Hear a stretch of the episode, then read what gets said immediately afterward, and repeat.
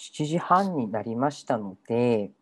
まだ60、あ、でも70名ぐらい参加されてますね。まだまだいらっしゃるかと思いますが、時間になりましたので、えーシードル LT 甲子園予選会の方、始めたいと思います。よろしくお願いします。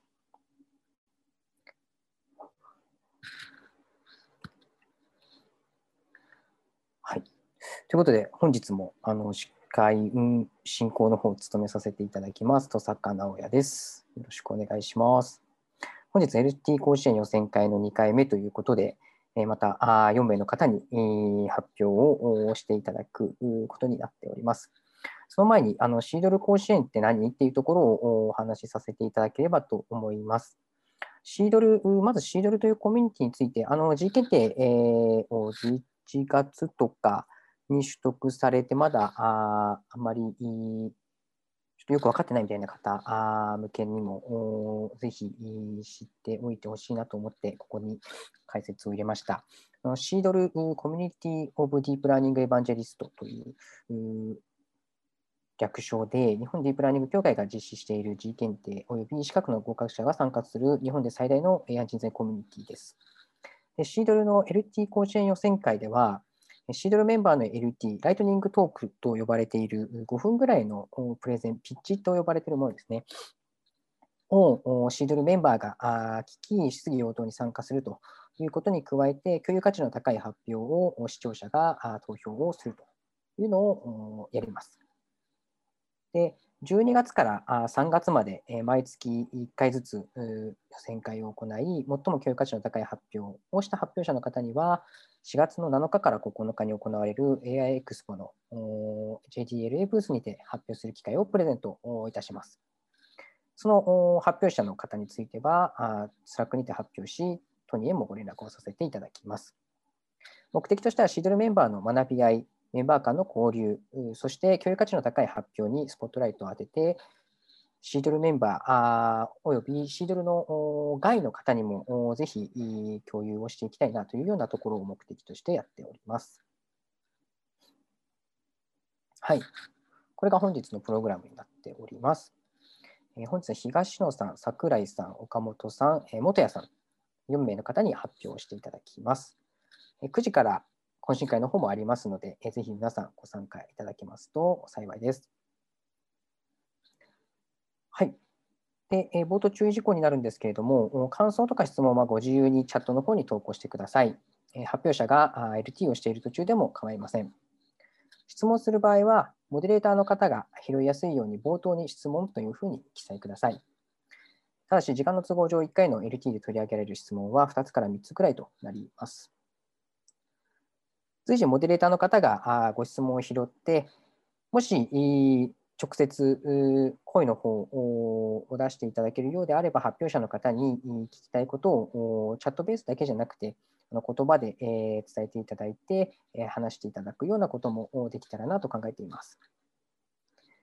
発表者以外は音声、ビデオをオフにしてください。ちょっと音声が入ってきている場合は、私の方で、ミュートにさせていただく場合もあるので、その時はご了承いただけますと幸いです。発表の経過時間をチンベルでお知らせいたします。このような音が鳴ります。8分経過したらチンベルを1回、9分経過で2回、10分経過で3回。基本的には発表は10分で、えー終わり、その後5分質問タイムというような形で、えー回していきたいと思っています。はい。という感じで、えっ、と、ちょっと冒頭、テーマをお伝えしそびれたんですけど、1月の LT のテーマが、えー G 検定合格その後というようなあテーマでやっております。主にビジネスにどういうふうに AI とか機械学習を生かすかとか、G 検定取った後どういうキャリアを歩んでいくかとか、どういうふうに知識を生かしているんだとか、そういったところのお話を発表していただいて、特にい G 検定を取得されている方々にいとって有益な発表をぜひしていただきたいというようなあテーマ設定をさせていただいております。はい。ということで、じゃあ早速 LT1 人目に入りたいと思います。発表者東野さんで、えータイトルが周辺領域の学習方法、インプットよりアウプアウトプットをというタイトルで、人工知能関連の技術は足が速く、知識の取得に比重を置きがちであるが、実装技術の習得も合わせて行うことで、より深く技術を活かせるようになる。本校では手軽にプログラミングアルゴリズムの習得を行う方法について述べるというような形で発表の方をしていただきたいと思います。でしたら、東野さん。はい。はい。私の方共有停止いたしますので、資料の画面共有からお願いできますと助かります。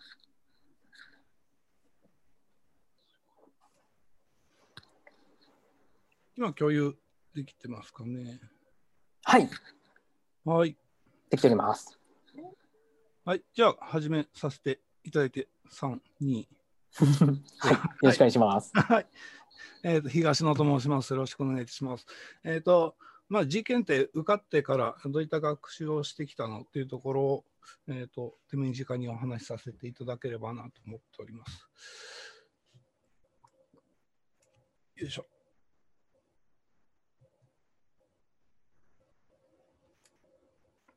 で、えーと、私なんですけど、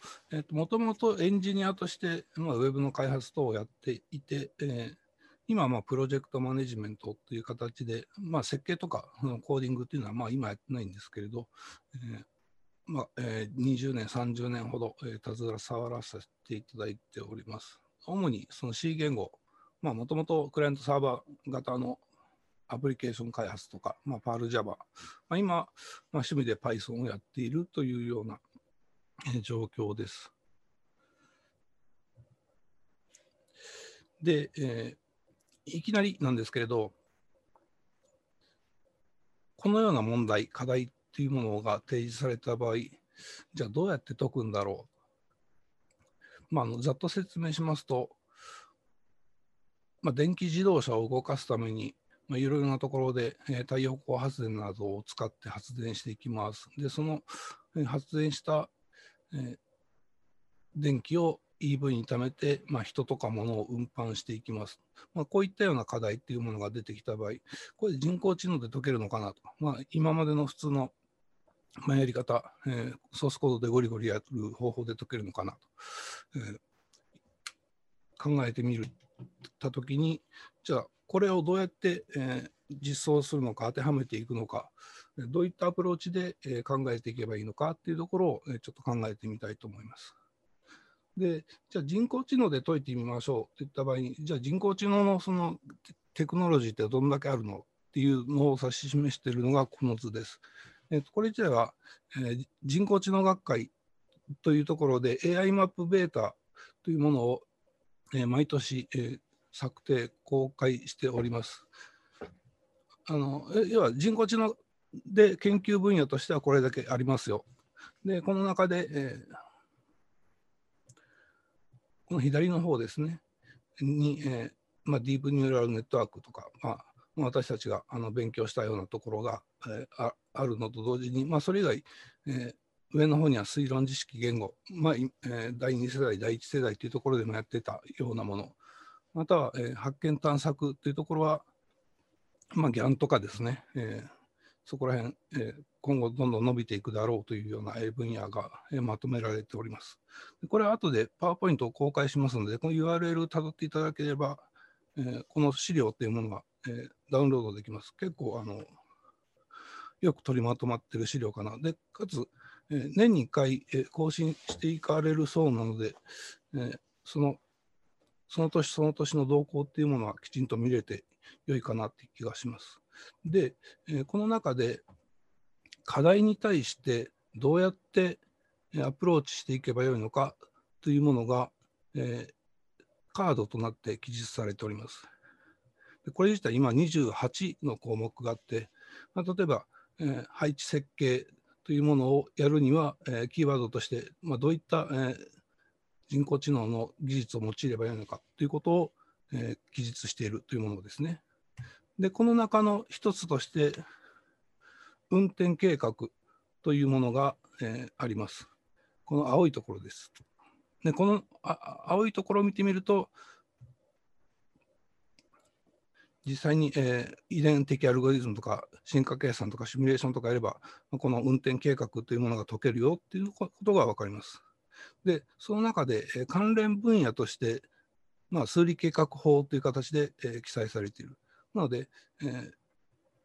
人工知能を用いて課題を解くやり方もありますし、まあ、それ以外の方法、まあえーと、昔からあるアルゴリズムというものを使ってえ解くという方法もあるということが、えー、この AI マップベータの、えー、課題マップから、えー、見て取れるということですね。で、ここら辺って、まあ、私たちその G 検定とか E 検定のスコープの中では、まあ、数理計画法というところまでは、まあ、勉強はしてなかったような気がするんですけれど、まあ、そそれは何か調べてみると、まあ、いろいろな問題を最適化して、えー、その、まあ、最適、まあ、最大になるような、えー、状況を解析するような、問題。で、こういった問題を解くのにあたって、いろいろなアルゴリズムですね。あの、まあ、解き方の、えー、どういった解き方をすればよいのかっていうのを、え、まとめたものというものが、えー、載っております。で、この中の一つのグラフ理論というものが、まさに、え、今回、先ほど申し上げたような、問題を解くのに、え、必要な、えー、アルゴリズムという形になります。でこのグラフ理論自体も、まあ、掘り下げていくとあのものすごくまあ難しい問題なんですけれども、まあ、こういった、えー、形で AI マップベータ、その課題カード等を使っていけば、えこういう問題について、えここの部分に、えグラフ理論が当てはめられる。まあ、ちょっとページ戻りますけど、先ほどの123456って書かれているこのグラフですね。でこれと、えー、ナノグリッドであるとか、この EV というものを、実装することによって、この問題を解くことができます。ということです。で、この問題自体、ちょっと下の方に書いてあるんですけど、実はアットコーダーという、えー、サイトがあります。これは競技プログラミングといって、まあ、プログラマーの人が、えー、皆さん、えーまあ、毎週とか、え、大きいコンテストだと1ヶ月に1回、え、集まっていろんな問題を討議しながら解いて、その問題の点数をスコアを競い合うということをやっているという、まあ、比較的有名な、サイトです。で、先ほどの問題は、え12月から、えこの1月の17日までですね、先週まで、え実施されていた、え問題の一つで、でその中で、えみんなで点数を競い合うということをやっております。で、このアットコーダーの特徴なんですけど、まあ、コンペ中は、えーと、人のソース見ることできないんですけれども、コンペ終わった後に、まあ、皆さんが解いたソースっていうものを、まあ、自分のソースとこう比べてみたり、この人はこういうアルゴリズムを実装しているとかっていうことが、えーと、分かるので、えーと、非常に便利な、有効なサイトだと、えー、考えております。まあ、実際、この私もやってはいるんですけど、なかなか毎週参加するということはできてないんですけども、あのまあ、結構いろんな方々、えー、学生さんもそうだし、エンジニアの方も、えー、参加されて、えー、切磋琢磨されてるんで、かなりいい、えー、サイトかなと思っております。で、えっ、ー、と、まあいいや、これはちょっと飛ばします。で、もう一つの周辺分野として、まあ、先ほどアルゴリズムのお話でしたけど、当然、まあ、データサイエンスというものも人工知能に深く関わっている。で、まあ、データサイエンスになると、まあ、カグルというものが有名なんですけれども、まあ、英語だし、なかなかちょっと手が出しづらいなっていうところもあのあるという方、まあ私もそうなんですけど、えーと、日本にもサイトというものがございます。で、これは、えー、アトマという会社さんが、えー、主催されている、えー、サイトで、これも、えー、定期的にコンペを開いて、えー、皆さんで、えー、いろいろ討議しながら、やっていくということを、えー、実施されていらっしゃいます。で、これの良いところは、まあ、にまあ、日本国内限定ではないですけど、まあ、ほとんどの方が日本人で、えー、この、まあ、初心者向けの、えー再えー、コンペとかですと、実際に、えーまあ、YouTube のライブ配信とか用いて、まあ、こうやってソースコードを組んでくださいとか、えー、こうやって、えー、ソースをアップロードして、評価を受けてくださいっていうところまで全部まあ手取り足取り教えていただけるので、まあ、かなり有効な、えー、サイトかなと思います。で、こちらの、えー、ぐるぐるも先ほどのアットコーダーも、えー、無料で、えー、使うことができますので、まあ、パソコン1台あればいろいろな勉強ができるというところで、えー、非常に、えー、活用をするのにいいサイトかなと考えております。で、えーまあ、実際その人工知能の、えー、内容って、まあ、日々こう更新されていくので、どうしてもインプットになりなりがちなんですけれども、まあ、そうではなく、やはり何かものを作るとか、まあ、何か提供するというふうにシフトしていく方が良いのではないかなと。でその中で、えー、先ほどの2つのサイトというのは非常に有効に使えるのではないかと、えー、考えております。ものすごく駆け足でしたが、えー、以上となります。ありがとうございます。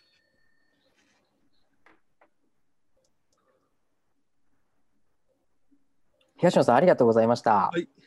はい、では、ここからは質問タイムとなりますので、ご質問等ある方はチャットの方にぜひコメント等を入れていただきたいなというふうに思っております。小村さん、ここからもしチャットの方にご質問等来ましたら、随時拾っていただけますと助かります。はい。はい。質問が今来てないので。はい。あ、大丈夫です。私の方からいくつか東野さんにお伺いしたいなと思ってたことがありますので、あの、線形計画法のところはすごく勉強になるなというふうに思っていまして、私も最近、その AI クエストという経産省が主催している AI なんていうんですね、課題解決型の AI 研修みたいなのに参加していて、ちょうどその在庫最適化みたいな問題を解くために線形計画法を使ってこう発注量をちゃんとロスがないようにとか在庫がパンパンにならないようにみたいなところであの使ったことがあってこういう運転計画にも使えるんだなっていうところはすごい今なるほどと思いました。あのそうですどこまでがその人工知能の分野なのかっていうのはまあ置いといて、まあ、この線形計画っていうのを、ずっと昔から、えーと、知見というものが貯められていていろんな解放とかも出てきているので、まあ、それも一つ武器にするっていうのは非常に有効かなというふうに思います。でそれ1個してれば、まあ、あの例えばここで使うのは向こうグラフという、まあ、方向性がないグラフというものなんですけれども、まあ、それ以外の、えーアルゴリズムっていうのをまあ勉強しやすくなっていくし、まあ、それを自分で組むことによって、まあ、そのライブラリっていうのがまあ自分で蓄積されていくので、まあまあ、あの、どうしてもやっぱりディープラーニングとかそちら目向きがちですけど、まあ、今まで第2世代、第1世代とかやってきたこと、およびその IT のアルゴリズムっていうものに目を向けるのも一ついいかなと思ってます。ありがとうございます。あの今、為安さんから、えっと、ご質問いただいていますので、えー、為安さん、ちょっとビデオオンでお話、ご質問いただいていいでしょうか？あはい、為安です。あ東野さん、ありがとうございます。うん、あえっ、ー、と、時間もないので、担当直にあの、あのコンペに何かご自身で参加されたことはまずありますか？どういったそのまあ、コンペというか、はい、はい、どういうのに参加されたかっていうのと、あと何かそこでこう、まあ、苦労したことというか、例えば初心者、まあ、G 検定取って、まだいい資格取ってない人向けにこう、こういうふうにやったらいいんじゃないとかっていうアドバイスがあれば教えていただきたいんですけど。はい、あの先ほどのこのここれまさに1月までやってたんですよ。やってたけど、まあまあ、あの私もそのグラフ理論とかそこまで深く知らなかったんで、まあ、途中でタイムオーバーって形になったんですけど、これは参加しました。で、はい、えー、もう一つ、アトマカップでお話ししたこの初心者向けのアトマカップ、えー、シャープ8ですね、こちらの方に参加させていただいて、で、えーとまあ、データサイエンスとか初めてだったんですけれども、まあ、非常に分かりやすく、えーライブ配信とか、あと、まあ、いろいろ、まあ、初心者との向けと言いながらも、かなり日本の中でデータサイエンス、あの有名な方々も参加なさってて、そういう方々がこういうことをやれば、もうちょっと、えー、スコア良くなるよとかいうことをあのディスカッションとかもソース貼り付けていただいたりとかしてましたので、自分がこのその課題とか、まあ、コンペの中に身を置くことによって、やはりどうしても私、あの本を読むより、手を動かしてる方が覚えが早いというか分かりやすいので、あ自分のソースのこういうところがこういうふうに変われば、こういうふうになるんだっていうのが、えー、と分かったので、非常に有効かなと思います。で、カグルもやったんですけど、なななんか、まあ別に英語は翻訳すればいいんですけど、なんとなくちょっと敷居が高いような気が私はしてて、うん、まあ、アトマカップはもう非常にあの私はやりやすかったです。実際にディスカッションとかもやられたことはあるんですか？その他の参加者の方と。ああ、高校では私はもうほとんど聞いてばっかりでしたね。あなるほど。自分から何か出すってことは、うん、あのまだまだできてないんですけど、まあ、ゆくゆくはまあこういう場でもあのいろいろディスカッションはしていきたいなと思ってます。はい。ありがとうございます。どうもありがとうございます。はい。ありがとうございました。ありがとうございました。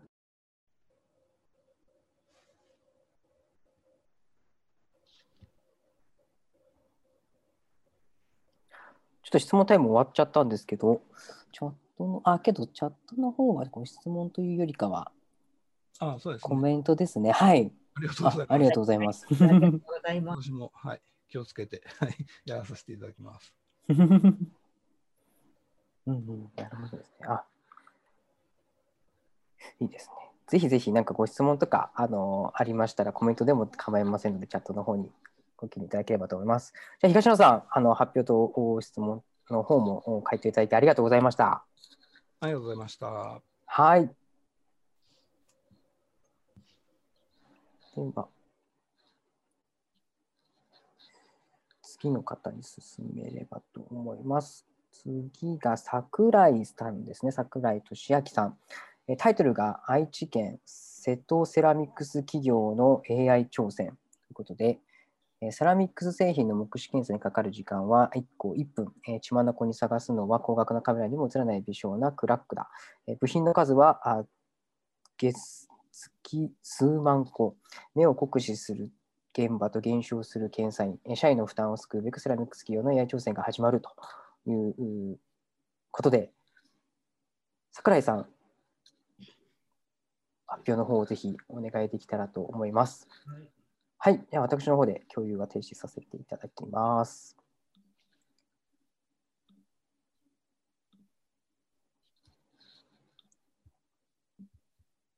えー、見えてますでしょうか？まだフルスあフルスクリーンになりました。はい、大丈夫です。はい、えー、じゃあ始めさせていただきます。えー、はい。えー、あよろしいですかね？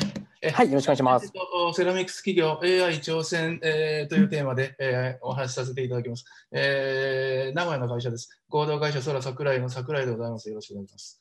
えっ、ー、とですね、自己紹介です。えー、私はあの空桜井の代表ですけれども、AI 時代の将来系コンサルなんかを今進んで、え、やらせていただいています。えー、中小企業の経営コンサル歴を16年、えー、IT 技術プログラプログラミング歴、えー、これも22年です。えー、ただ30後半から IT 業界に転身した人間です。えー、4年前ですね、えー、セビットっていうあのドイツの IT 見本市がありまして、えー、これに自費で、えー、出かけていっていろんなあの刺激を受けました、えー、これからは AI 時代だなということをその時に思いまして、えー、帰国後ですね AI の勉強をさせてあの進めて、えー、資格を取ったりして、えー、でその後ですね、えーその企業の目視業務、将来 AI 化ができるのかということをですね、えー、まあ、簡易評価をまずやってやらやってみようと。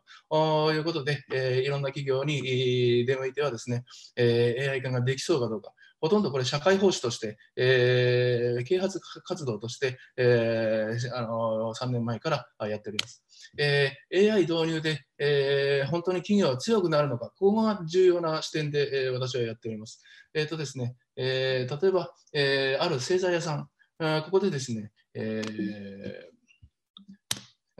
製材屋さんでですね、えーまあ、若旦那があの次から次へとですね、えー、板材を、まあ、あのこれは綺麗これはちょっと汚いというものをクラス分けしている。これ何のためにやってるかというと、この外場ってありますね。えー、木の美観を見て、えー、これは高く売れそうか、ちょっと安くなりそうかというものを見てる。これあのプロの目でしかあのなかなか判定できないんだそうです。ただ、あのこういうものをですね、えー、朝から晩までやってる若旦那がですね、えー、なんとかあのこれが機械化できないかということで、えー、その会社に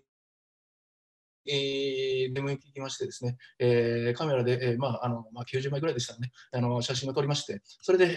えーまあ、あの転移学習をやってみた。そうしたところですね、えー、ニューラルネットワークで、えー、8割程度の正解率。あ、こんだけの枚数でこれだけの精度が出るんかと、若旦那は喜びました。あでもですね、えー、まあ、とりあえず業務効率の向上とか人手不足対策とかいうことにはなりますけれども、えー、やっぱりそこの会社の会長さん、まあ、あの若旦那のおじいさんにあたるですね、ともいろいろ議論しました。えー、やっぱりですね、えー、木を見る目を職人の見る職人の目っていうものを育てると。そのために外場をやっている、外場をあえて、外場をやる製材屋さんって少ないんですね。えー、それをですね、あえてやってるっていうのは、あのまあ、目を鍛えてるわけですね。で、その目を信頼する顧客の存在っていうのもある。うんそういうことでですね、えーまあ、あの AI 導入が必ずしもその企業を支援しないと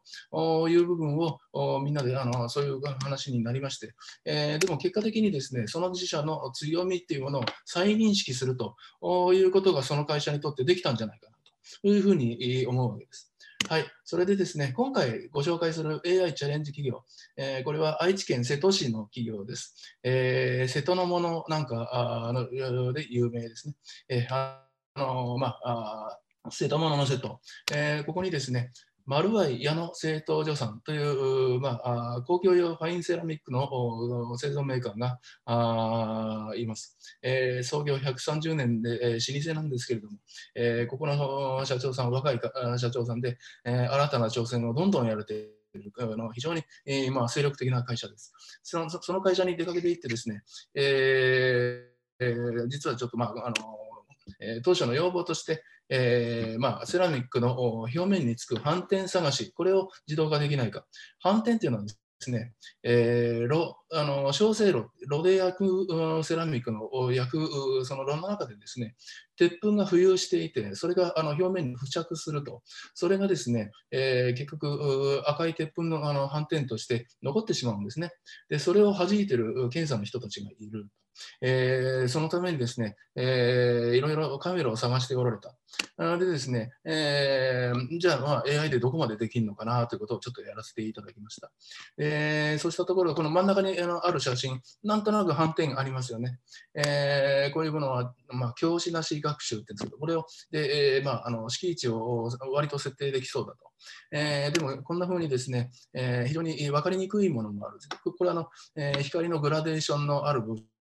部分で、えー、結局あの、まあえー、これ光の照度を一定にすればある程度これはいけますよと、えー、安いカメラで、えー、なんとかなるんじゃないですかと。いうようなお話をさせていただきました。でところがですね、えその社長さんはやっぱり、うん、あの実は、まあえ本当の悩みがあった。これはですねカメラにも全然映らないような小さなクラック、えー、セラミックが付き物なんですね。でこれを1個1分かけてあの月何千あの何千何万個というものを検査の人たちがあの、まあ、検査している。で、えーまあ、目の疲労、負担、こういったところがです、社員たちを救いたいという矢野社長さんの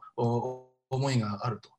じゃあでもカメラに映らないんだったらどういうふうに、えー、確認できるのか。どうもあのカラーンと落とした時に音が違うんだそうですね。そこで落とすと音が少し違うということから、えー、じゃあ周波数で、えー、調べてみたらどうでしょう。それで、えー、私はあの新しいロットができるたんびにその会社に出かけていきましてで、ひたすら音を拾い続けます。で、音声データがたくさんパソコンの中に集まってくると。で、えー、そのうちにですね、えー、周波数で外れ値をあぶり出せそうだということが分かってまいりました。ただ、問題点がある。えー、やっぱりですね、ロットにより周波数の特徴が変わるんです。でそうすると、やっぱりセラミックっていうのはあの基本は原材料土でできていますから、えー、また野球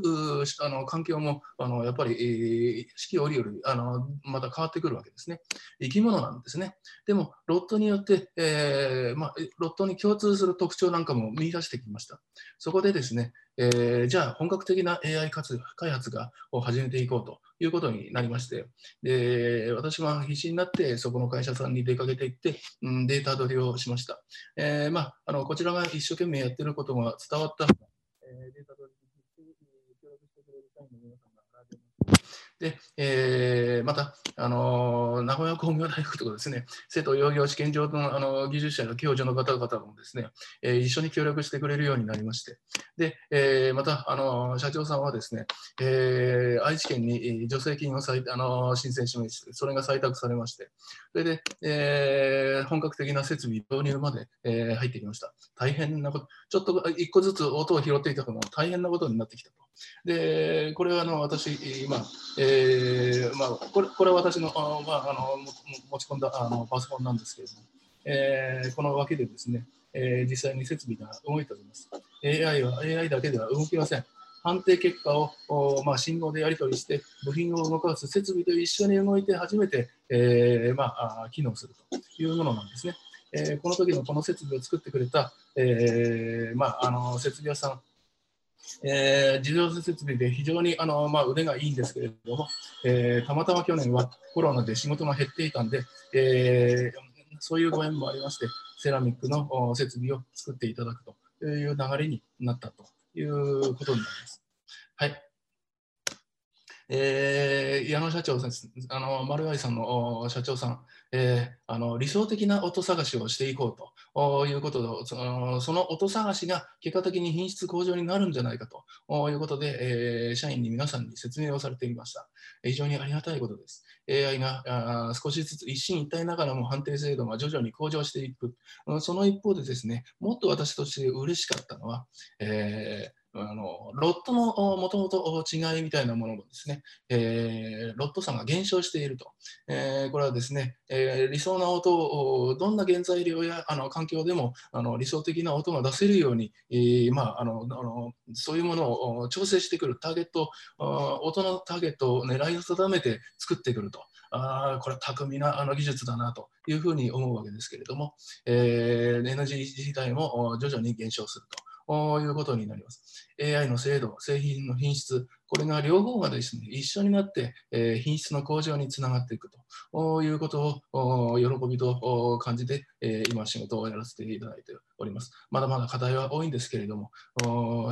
今あのあとまとめ、えー、大切だなと思うことを最後にお話しします。えー、現場の課題に愚直に向き合ってですね、泥臭くデータ収集を続けるということですね、え、現場の声をひたすら拾い上げるということです。で、集めたデータに真摯に向き合い、最善を尽くすということですね、え、特徴を必死に掘り下げてみるということのアプローチが大切じゃないか。3つ目、業界や製品作りに敬意を持って向き合い、えー、知識もあの、その業界の知識も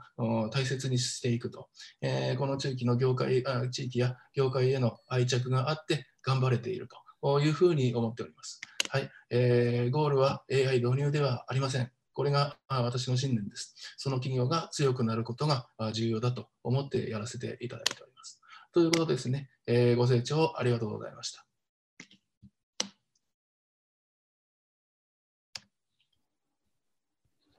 はい、櫻井さん、ありがとうございました。ご質問等ある方は、ぜひチャットの方にコメント等を書いていただきたいなと思っております。ちょっと私から櫻井さんにぜひ聞きたいなというふうに思っていることがあるんですが、なんかご質問、はい、あ、大丈夫ですかね？はい。なんかこの AI 導入をするにあたって、なんか一番ぶつかった壁というか、なんかここの壁がハードルが一番高かったなみたいなところってどういったところだったんですか？もう壁はほぼ毎日ありますね。もう限りなく茨の道ですね。ええー、でいろんなもうあのパラメーターがありますから、このパラメーターでどうだろうっていうと、ああ、だめだ、やっぱりもう一回、じゃあ、の次の日にまたあの仕込んで、それで学習させて、また寝て、それで朝になってみると学習が終わっていて、それで見てみて、あ、ちょっとできたかなみたいなことの繰り返しみたいな、そんな感じですね。えあのいやで、ロットのやっぱりでいい時もあれば、悪い時もあると。で、いあのやっぱりそういう部分についてですね、矢野社長、あの丸谷さんと必死になって、えーえ、向き合って、それで、え、一緒に解決していくっていう、やっぱり姿勢が結局大事なんだなということを思いながら、あのやらせていただいているということですかね。はい、すみません。あありがとうございます。なんか、いろいろ壁はありそうだなと、そのデータがもともとあるのかとか、データを取らなきゃいけないとか、でおっしゃった通り、そのデータをもとにモデルを作って精度高めるのも大変でしょうし、現場の目視検査の多分プロというか、ベテランの方とかもいらっしゃるかなと思うので、はい、そういった方にこの AI を使っていただくとか、なんかいろいろハードルがありそうだなと思って聞いておりました。はい、あの検査の方はですね、はい、えー、まああの非常に前向きに協力していただいてます。えあのー、まあえー、これから例えば製品が増えていくときに、えー、たくさんの検査の人が雇えるのかって言ったらとても雇えません。えで、えまあまあ、実際にはその人もプロなんですけれどもとてもじゃないけど自分一人じゃ賄えないと。なんとかしてほしいという気持ちが、あの私にも伝わってくる気持ちが結局ですね私もあのそれによって、えなんとか答えなければいけないという気持ちで、えずっとやらせてありがとうございます。登坂さん、えっと、山田さんから、えー、ちょっとご質問いただいておりますので、山田さん、はい、えっと、ご質問いただけますでしょうか？はい、えっと、あれ、音聞こえてますでしょうか？はい。あ、ちょっと、ごめんなさい、もしかしてマイクの調子悪いですか？ね、大丈夫ですか？大丈夫です。あ、大丈夫ですか？えっ、ー、と、チャットの方にも書かせていただいたんですけれども、音ってこれ何で拾われてます ?AE センサーとかつけられてるんでしょうか？あ、もしもし、ちょちょっと聞きにくいんですけど。はい、あ、えっ、ー、と音は普通のマイクです。あ、普通のマイクで、で、えっ、ー、と、取った音に関しては、そのまま、えっ、と、時間軸波形のような形でかけられてるんですはい、音をあの拾って、あのフリー変換します。FFT で処理をして、えーはい、それで、えー、周波数のピークを見ると。あ、わかりました。ありがとうございます。はい、ありがとうございました。はい、すみません。ありがとうございます。あと、えっと、有山さんからもあのご質問をいただいておりますが、有山さん、あのえっと、もし差し支えなければ直接えー、ご質問いただけますでしょうか？NG の場合はこちらで読み上げます。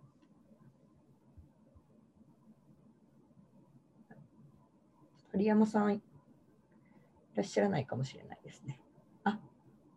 カメラの調子が悪いとのことで、代理でご質問いただけますと幸いですって書いてありますね。かしこまりました。はい、はいそうしましたら、有山さんからのご質問なんですけれども、あの製造業の DX とは各あるベースという取り組みで感銘を受けましたと。はい。で、えっとですね、まあ、いくつかご質問いただいてまして、あ、すみません、コメントでいただいてましたね。失礼いたしました。えー、工学的な特徴から周周波数の特徴に視点を変えたきっかけは何ですか？というのが、まあ、お一つと、えー、着手から製品品質の向上はどれくらいの時間がかかりましたでしょうか？いただいております。あはいえーと、あのもともと工学的なやり方を社長が1人でずっと続けてたらしいんですね。で、えー、まあ、1000万のカメラも検討したらしいです。しかし、えー、そのカメラ屋もやっぱり、えー、映像には映らないということで、えー、社長は諦めかけていたんですね。で、え私はたまたま斑点を見つけに行っただけなんですけれども、え現場の方がですね、えー、と話をしている中で、え音が違うっていうことを言ってくれました。でやっぱり現場の人がですねその製品の特徴をよく知ってるわけですね。えその音をじゃあ追っかけてみようと。現場そこで現場の声を拾い上げて、それで必死にやってきたというのが、あの視点を変えたきっかけになります。えっと、あと、着手はですね、えー、もうこれは1年半前になります。えそれでですね、あの品質の向上、どれくらいの時間かかったか、いや、もう1年半かけて、えー、ここまで来てるのは、まだまだあのこれからだなという部分もあったりします。これはあの AI の精度もあるけれども、あのセラミックの精度もある。だから、あのまああのまあ、1年半かけてやってますけれども、えー、二人三脚で、えー、今なお続けている最中です、えー。というところですね。はい、ありがとうございます。ありがとうございます。と坂さん、時間ってまだ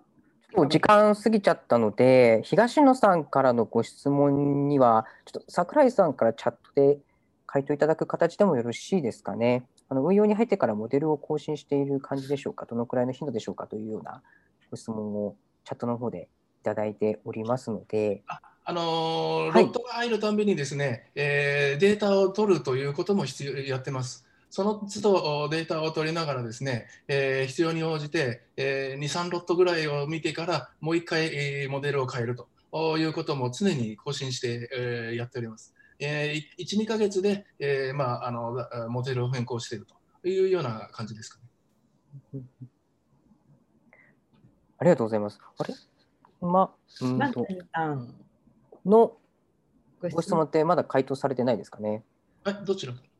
えっとですね、使用した言語やアルゴリズムを聞くことができれば幸いですというような形あ言語は普通に Python ですね。うんうんうんうん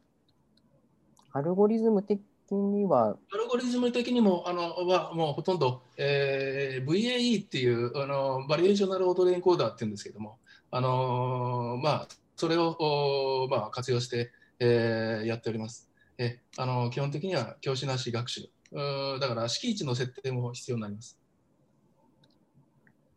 G 検定出てきましたね、VAE は。はい。はい。では、以上ですかね。ちょっとお時間も過ぎてしまったので、ここで質問、ご質疑と聞かせていただければと思います。櫻井さん、ありがとうございました。ありがとうございました。では、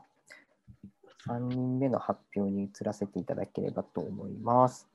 3人目が岡本大輔さん。ですね、タイトルが AI プロジェクトを始めるための周囲の巻き込み方。概要が社内で AI データ分析プロジェクトを推進する立場になって感じたことを特に周囲を巻き込むために実施したことを中心にお話しします。参考になった書籍などもご紹介しますので、実際に AI を始めたい方の参考になるような話をしますというようなことで、では岡本さん、発表の方をお願いしてもよろしいでしょうか？はい、承知いたしました。はい。画面映ってますかね。はい、映っております。はい、それでは発表させていただきます。タイトルは AI プロジェクトを始めるための周囲の巻き込み方というところで、あの G 検定の取得前後の方で、私、あの AI プロジェクトに携わることもあったりとか、まあ、そのために結構周りを巻き込むようなアプローチとかっていうのをしていったので、ちょっとあのそれがまあ万能な解決策ってわけではないんですが、まあ、こういうやり方もあるんだなというところの、まあ、一種のまあ、知見として本日はお話しできればいいかなと思ってます。まず簡単に自己紹介させていただきます。私はあの岡本大輔と申しまして、仕事としては SIR で SE をずっとやっております。もともとは運輸業のお客様をえと対象とした、いわゆるあの、何でしょうね、開発 SE みたいな形で、あのプロジェクトマネジメントみたいなところだったり、まあ、設計とかっていうところをやってたんですけど、ちょっと2017年にあの松尾先生の本、あの人工知能は人間を超えるかっていうのを、まあ、かなり有名な本なんですけど、まあ、こちらを読んで、結構 AI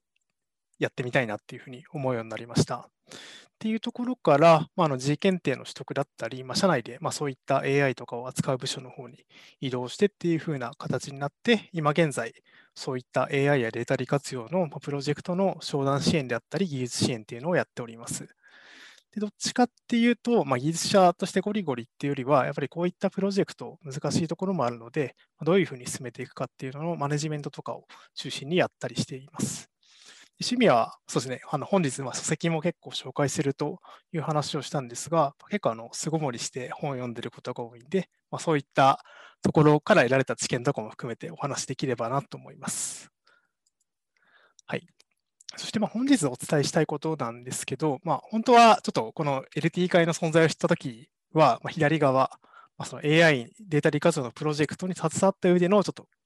プロジェクトの注意点みたいなものを話したいなって思ってたんですが、もうちょっとそういった知見を得られるような指摘っていうのが最近で始めているので、ちょっと本日はその書籍の紹介というところにとどめて、右側のところ、AI データ利活用を始めるための周囲の巻き込み方、そういった考え方でのまあアクション、何やったかとか、まあマインドをどう変えていったかとかっていうのを、まあ、実際の業務の中で体験したことを中心にお話していきたいかなって思います。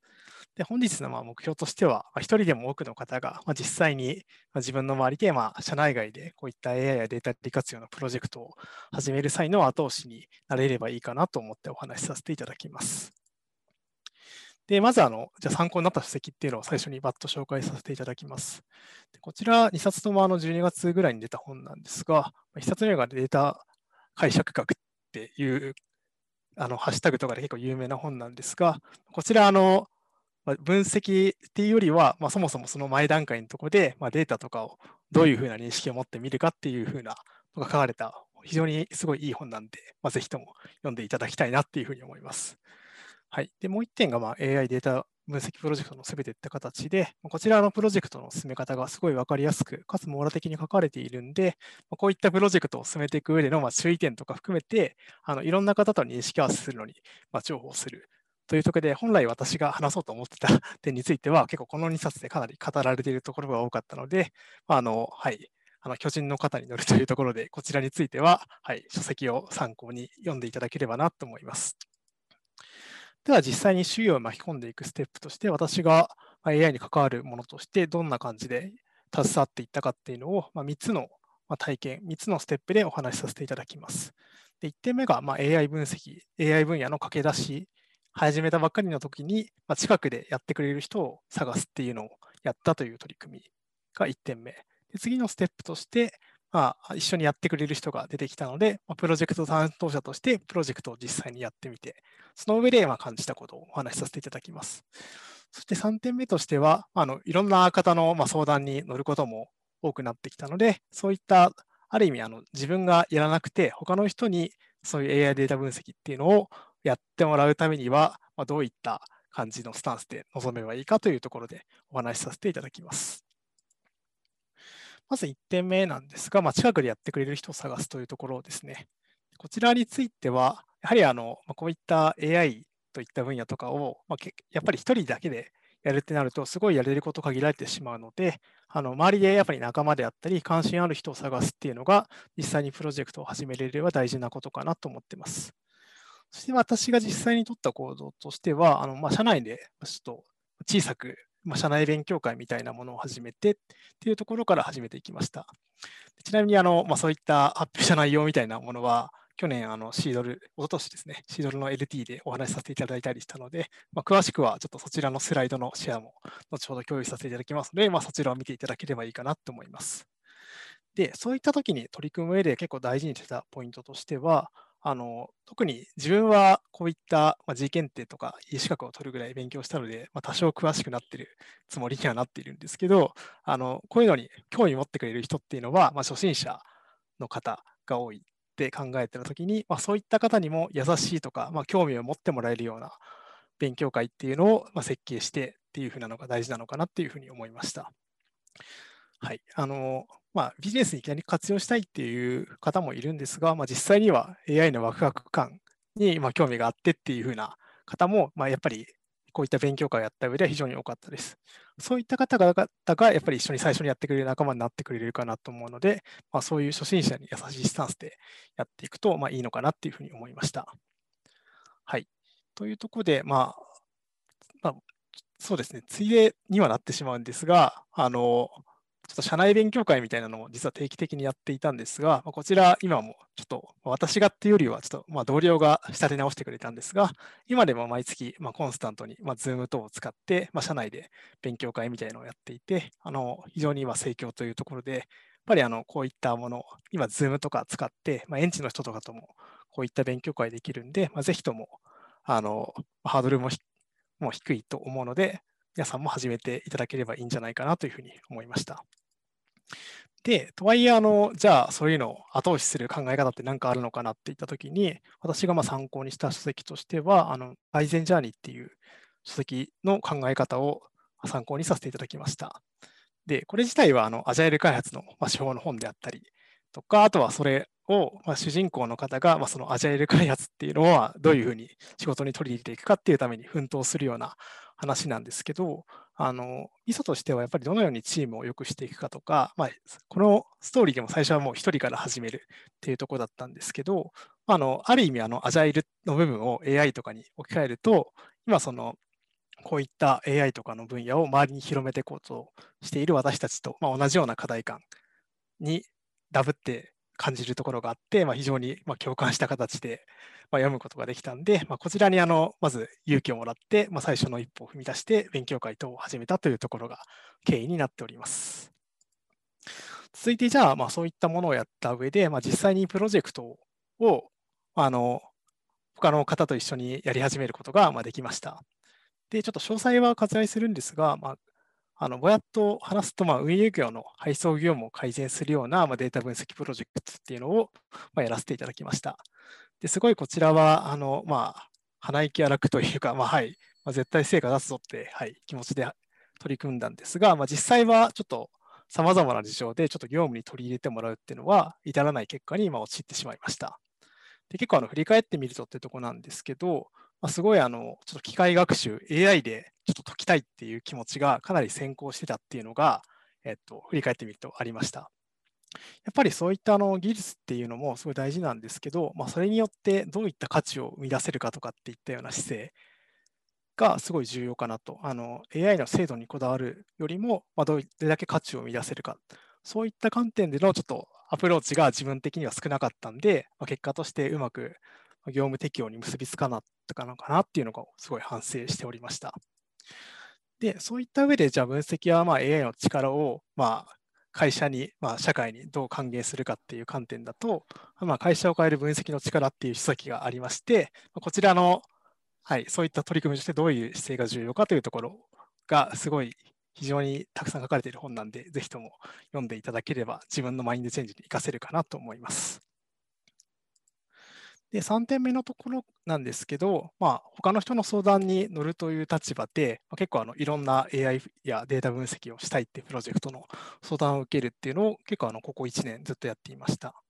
で、その際のやっぱポイントとしては、やっぱりその人が解決したい課題は何かというところを、まあ、しっかり整理してあげるっていうのが大事かなというふうなところがポイントでした。やっぱりよくあるんですけど、まあ、ちょっと AI が何とかしてくれるだとか、まあ、結構データがある、何とかしてくれるみたいな感じの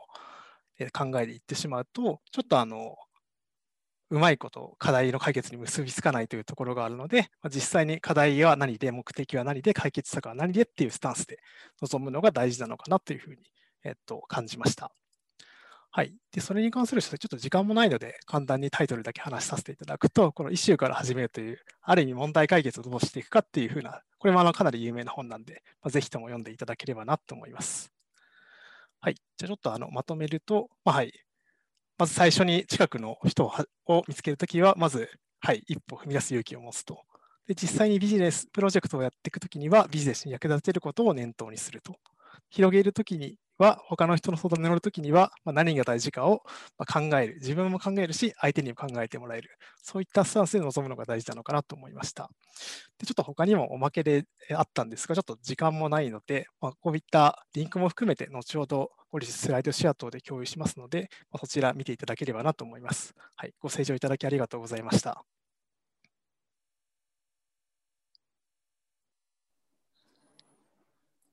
はい、岡本さん、ありがとうございました。でしたら、発表へのご質問等ありましたら、コメントか音声の方でもぜひいただければなと思いますので、音声の場合はあのミュートをオフにしていただいてお話しいただければなと思います。ちなみに岡本さん、この AI プロジェクトをこうご自身で進めたいと思われたなんかモチベーションの元って何なのかちょっと聞きたいなと思って言うんですけどそうですね。うんと、私が携わったプロジェクト自体、やっぱりあの人が大変な部分、ま、先ほどの櫻井さんの発表にもあったようなものに近いんですけど、大変な部分っていうのをまちょっとなんとかするっていうふうな、今よりも楽にするみたいな、いうところにすごい私個人としても興味があったところもあるので、まあ、そういったものに、まあ、今あるデータからとか、まあ、将来的には AI を使って、まあ、なんとかするっていうのは、まあ、自分もすごい使命感もあるし、まあ、それが他の人にも役に立つっていうところもあるので、ちょっと実際に社会に還元する形で、こういったせっかく G 検定とかで勉強したことを生かしたいなと思って、えー、と取り組みをさせていただきました。ありがとうございます。今、あの天谷さんからご質問があのいただいておりまして、えー、過去にはどのような内容の勉強会を行いましたかというご質問をいただいております。あはい、ご質問ありがとうございます。そうですね、やったものとしては、えーとまあ、まずスモールにちょっとあの、まあ、統計検定を取ろうとか、こういった G 検定を取ろうみたいなのを仲間内で勉強したっていうのもあれば、あとはなんですけど、まあ、AI とか、まあ、データで、まあ、ざっくりどういうことが今できるの？みたいなやつを、実際にあの、まあ、ちょっといわゆる Google コラボレイトリーとかを使って体験してもらうみたいな、まあ、体験型のちょっと勉強会みたいなものとかをやらせていただきました。あとはちょっと社内向けに、まあ、先ほどのちょっとふわっと話した事例とかっていうのの苦労したポイントとかをま共有するみたいな感じの形で、えー、といろいろやってます。そういった意味だと、やっぱりあの手を動かす系のやつっていうのが、まあ、参加者の方が非常に楽しんでもらえて、満足度も高かったというところがあるので、もしあのやられる際には、そういった内容でまずはそういうのにハマる方を探すような形で勉強会を組まれるといいんじゃないかなと思いました。ありがとうございます。すみません、私から質問あ、えっと、今ですね、東野さんから今、チャットでと、いらっしゃいます。東野さん、直接ご質問って可能でしょうか？あはい。ありがとうございます。あのおっしゃる通り、やはりどうしても自分が持っている武器、まあ、人工知能の知識があれば、それでやろうとしてしまいがちなんですけど、それそれをどうやって我慢すればいいんだろうかっていうところ なんか秘訣があれば教えてください。そうですね、ちょっとあの、私も完全に我慢できてるわけではないんですけど、まあ、その、使えればラッキーぐらいのスタンスで臨めばいいのかなというふうに思い、思ってます。あの、スライドにも書いてた通り、あの、最終的にはやっぱりお客様の、まあ、価値みたいなところ、うん、あの今を変えるっていうところに対する、まあ、あのストーリーラインを置きつつも、まあ、パターンとしてはやっぱり AI を使う可能性もあるんだろうなっていう ところを、まあ、残しておいて、まあ、あの、なんでしょうね。それ一辺倒でいくっていうよりは、まあ、例えば統計もルールベースも AI も全部試してみて、やっぱこれでしたねっていうふうな、そういうふうにできるまあ選択肢をちょっと残しておいて、みたいなところをやっておくと、はい、なんかその手法、自分が持ってる武器だけにこだわらずに、まあ、いけるんじゃないかな。かつあの自分の武器っていうのも試すこともできるので、あの自分もあの満足しつつも、あの元々のプロジェクト自体に対するあのコミットもできるっていうふうな感じで、ちょっと私は考えて、まあ、最近、まあ、昔、最近はそういうスタンスでやっておりますあ。ありがとうございます。定期的になんか立ち戻るみたいな感じですかね、その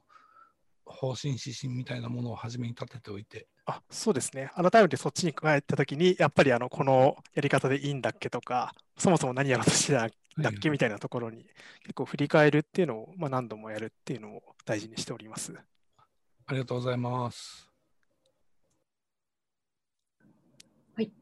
あとまた万谷さんから、あのー、ご質問をいただいておりますが、お時間いかがしましょう、登坂さん。あ、大丈夫ですよ。大丈夫ですか？はい。ありがとうございます。えっと、万谷さん、直接ご質問可能でしょうか？声だけでも大丈夫。はい。聞こえますでしょうか？あの勉強会等を開く際にあのどのように参加を呼びかけていますかという質問なんですけれども、えっとまあ、あの勉強会を開くときにあの自分はちょっと他の方に声をかけたりというのは結構ハードルが高く思えていてあのやっぱり参加を呼びかけるときとかはあのネットトとかを通して呼びかけたり、直接その人に呼びかけたりとか、いろいろな方法があると思うんですけれども、あのそこら辺のところをちょっとお聞きしたいです。そうですねあの私は、まあ、最初は結構の知人からあの紹介でみたいな形で、えっと、人を集めました。やはりあのいきなり知らない人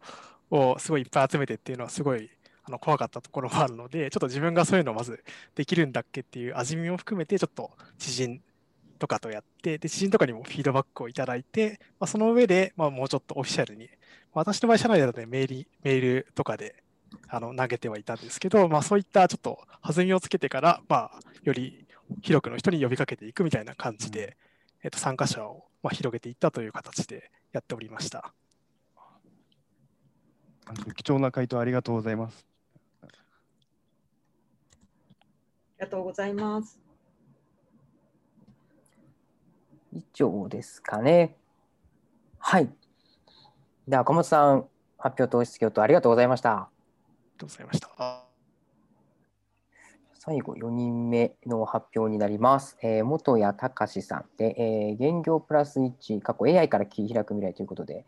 えー、概要がですね、日本は人数が多いため GDP が高く見えますが、1人当たりの GDP 生産性40代以上の大半の方が肌で感じている給料が変わらないという状況が現実で、えー、貧しくなってき、えー、ていますと。これからの日本が豊かになるためにはデータサイエンス知識を習得し、デジタルネイティブな知識、動きを目指して、正しく失敗を積み上げ、DX を推進することが求められています。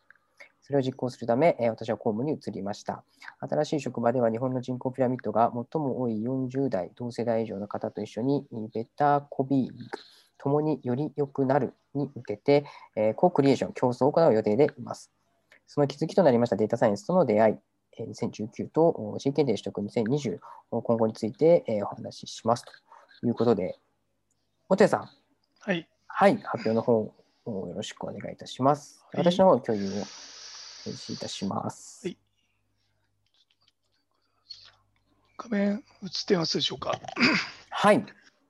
はい。じゃあすみません、私の方から発表の方させていただきます。えー、現況プラス1から切り開く未来ということになります。えー、まず私の方の自己紹介ですが、えー、埼玉大学の理学部数学科を卒業しまして、IT 企業にま22年ですね、えー、勤めていました。で、あの数学の、まあ、講師というか、えっ、とまあ、IT で勤める傍らちょっと教えたりをしまして、で途中でですね、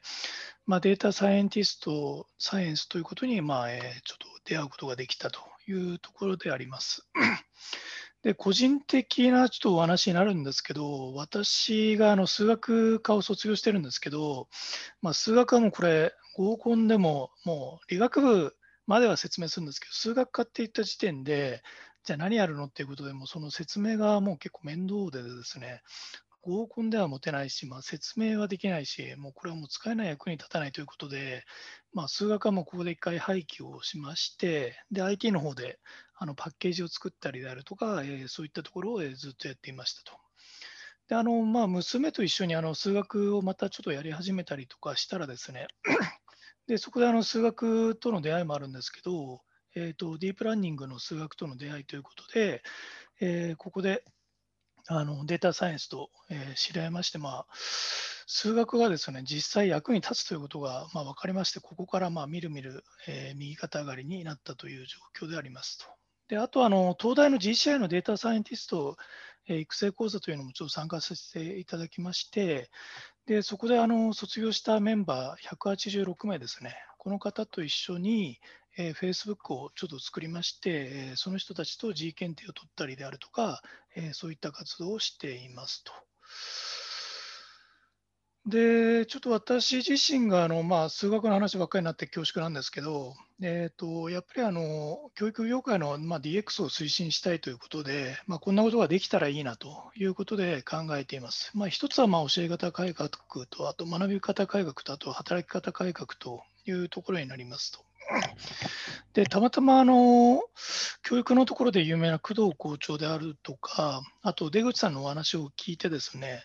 まあ、自分のでちょっと何かできないかなということで、あのまあ、有名な工藤さんと、ちょっと私がこんなことできないかということをちょっとやり取りをしていた、まあ、資料の一部になります。で、あの、数学自体なんですけど、今までやっぱりあの入試をした後に、じゃあ何に使うのということがちょっと多かったんですけど、実際には今の現在の状況、ちょっと私もあの 中学生や高校生にちょっと教えていて分かったことなんですけど、今までがズイズで言うと現在、数学っていうのは結局、まあ、何するのということで、いいよいいよとまあ、先生は一生懸命教えるんですけど、じゃあ果たしてこれって何なのっていうことが、えー、分からんと。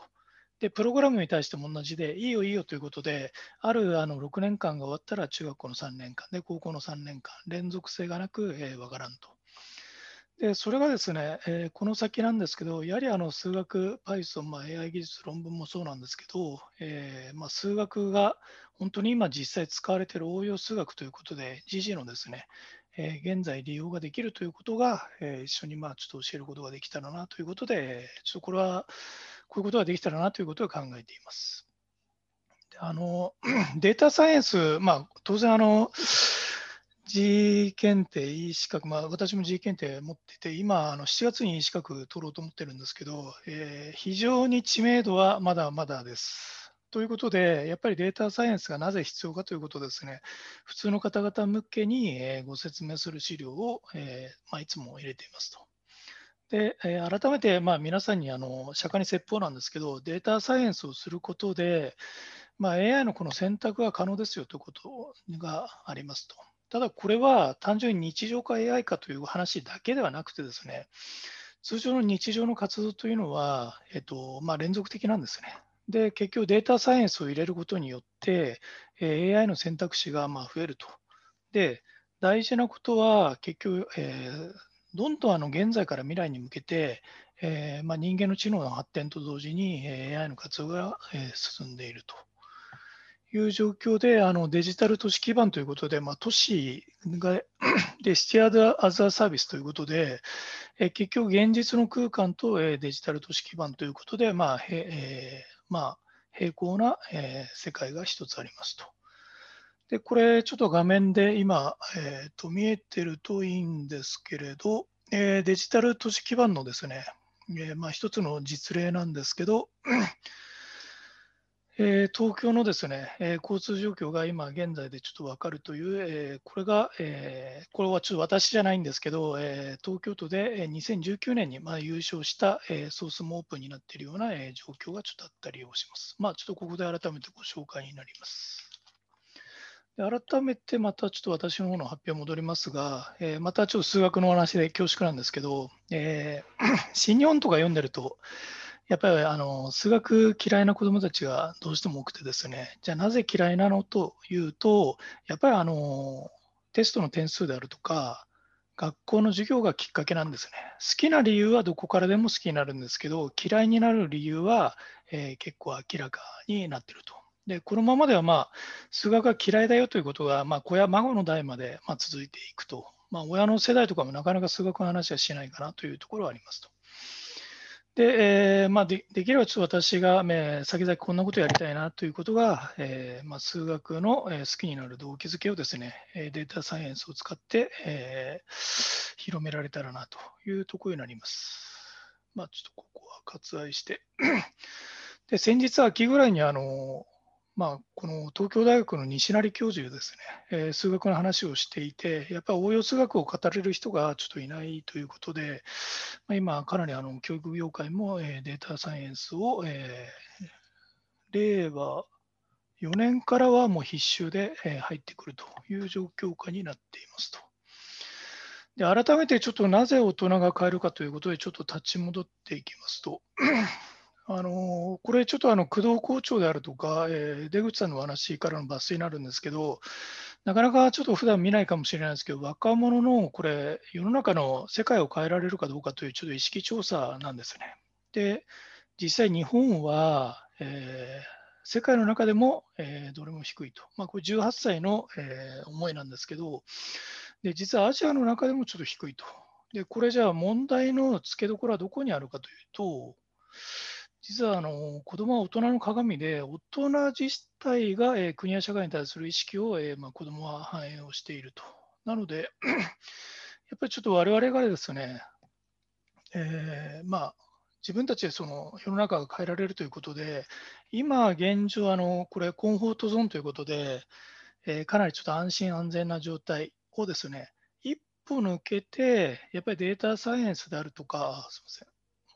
えーまあ、ランニングゾーンということで、まあ、みんなで、まあ、共に、えー、学びましょうということでですね、でこれを超えちゃうとパニックゾーンになっちゃうので、ここまでいっちゃうと、なかなか、えーと、自分を傷つけてしまったりとかあるので、ランニングゾーンということで、えー、みんなと一緒に、えー、勉強できたらなということで、えー、そういったこともちょっとやったりしています。まあ、これはちょっとまた教育のところのお話になるんですけど、えまあ、えできれば周りの方々と一緒にですね、え将来的に、えまあ、これ中学2年生の新日本の、え数学のデータなんですけど、日本がやっぱりワースト3なんですよ。で、これをですね、えー、やっぱりあの数学を、え、世の中で使えるんだということをですね、え、広めていけたらなということで、えそういった方向に、えちょっと行きたいなということを考えて、今年の1月からですね、ちょっと公務の方で、お仕事をしているという状況であります。であと、あの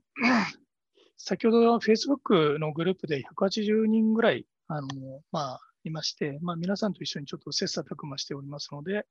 えー、そういった方と引き続きやっていきたいなと、えー、考えています、えー。ご清聴ありがとうございました。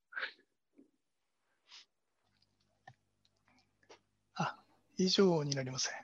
はい、ありがとうございます。ちょっと1分ほど発表時間余ってしまったようなので、ちょっとその分も質疑応答の時間に含められればなと思います。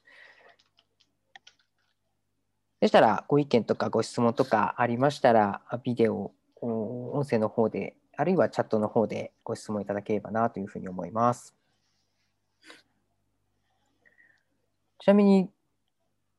本谷さん、概要のところで書かれていた、その、はい、ホームの方に移られたっていうところ？の前は何をされていたんですか？あ前は IT の方で22年間 SIR ですね。あの皆さんと同じあのプロジェクトマネージャーであるとか、あの実際のシステムの構築、開発の方ですね。えー、それはあの同じ企業でずっとちょっとやっていたような状況でありますね。こから数学の講師をされて、データサイエンティストと書かれているキャリアが今、公務という感じなんですかね。大体1年ぐらい、えー、まあ、そうですね、あのこの半年はですね、実際にあのカグル、ちょっとあのプログラムの、皆さんと同じあのプログラムのカグルであるとか、あとあの前の会社でもですね、データサイエンスのメンバーとその勉強会を、まあまえー、会社というよりはこのメンバーですね、このメンバーと一緒に集めて、えー、iQuest に参加をしたりであるとか、えー、カグルに、えー、チームあチームというか、えー、トライをしたりであるとか、そういったところはちょっと1年ぐらいちょっとやっていたような状況になりますね。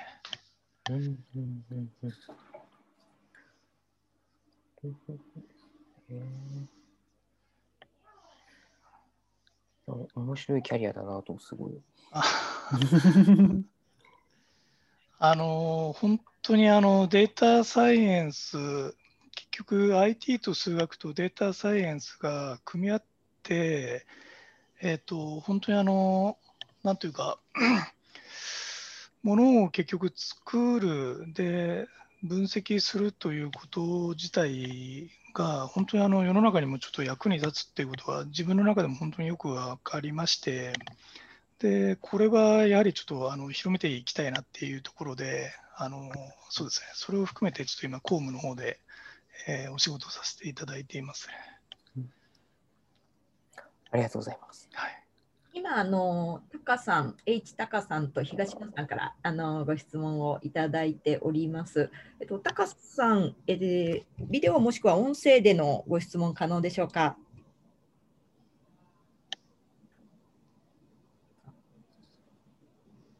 いらっしゃるかしら？はい、あ、タカさんいらっしゃらないようでしたら、ちょっと読み上げさせていただきます。えっと、あはい。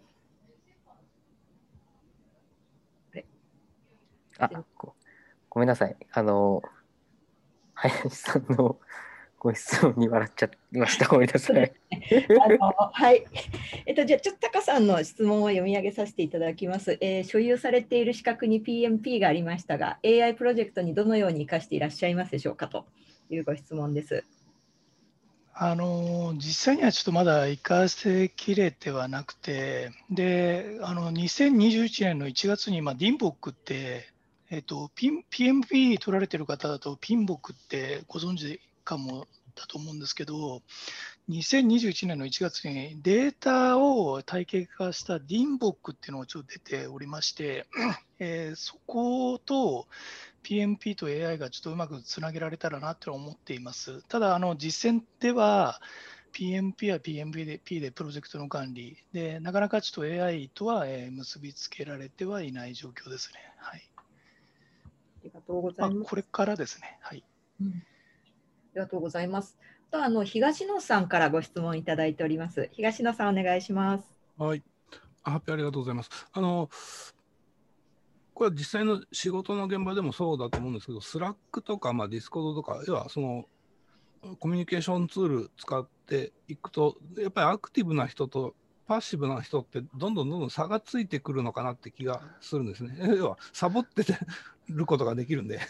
そこをどうやって埋めていくのか、対面だとあの、まあ、周りの目もあるっていうものもあるありますし、あのそれが均一化されるような気がするんですけど、そういったところで何かご苦労されてる点がございましたら。いや、なんかもう埋めないですね。あの、アクティブであるとかパッシブとか、私自身も行動的なんですけど、あんまり無理に埋めちゃってもその人がストレスになったりとかもあるので、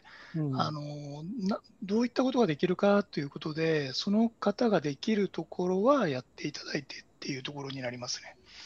なので、あのこの186人の Facebook のグループも来るものは拒まず、去るもの追わずであの自由なところなんで、はいえー、と Slack 等もいつもそんな感じですね。はい、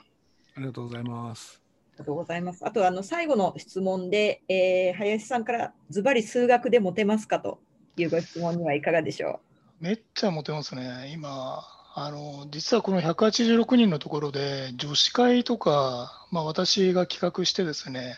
今度3回目でちょっとやったりとかするんですけど、もう本当にあのデータ サイエンス、数学関係は、もう今までとは全然違うお話で、もう非常に人気がありますね。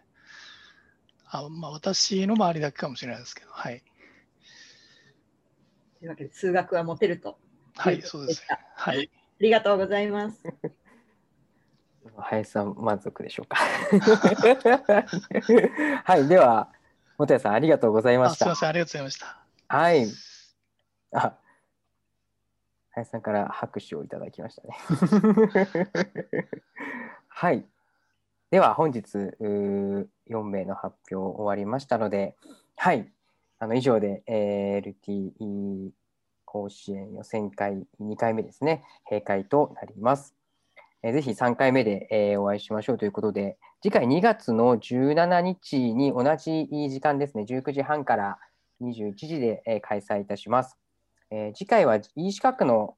方